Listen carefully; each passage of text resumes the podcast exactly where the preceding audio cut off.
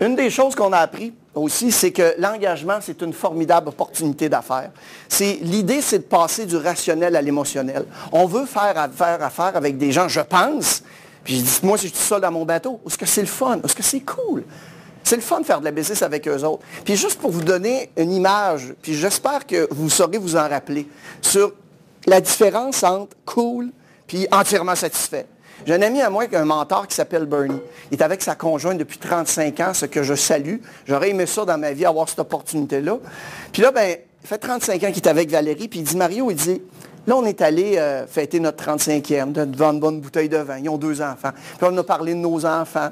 Puis, euh, tu sais, on a parlé des hauts puis des bas qu'on a eu comme couple, comme à peu près tous les couples. Puis là, ben, on a échangé plein d'affaires. Puis il dit vraiment, il dit, c'était agréable, tu sais, faire ça après 35 ans.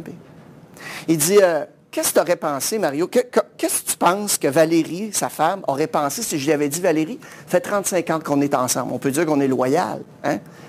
Est-ce que tu dirais que tu es entièrement satisfaite, très satisfaite Oui. On ne parle pas comme ça avec les gens avec qui on a une connexion émotionnelle, puis on est capable de le mettre sur la table. Puis juste simple bon sens. Vous avez les entièrement satisfaits. Vous avez les satisfaits, puis vous avez les insatisfaits. Lequel des trois vous laisse le plus d'argent sur la table? Eux autres, eux autres ou eux autres? Lequel des trois sont plus loyaux, plus fidèles, vous référencent le plus souvent? Vous font le meilleur bouche à oreille? Eux autres, eux autres ou eux autres?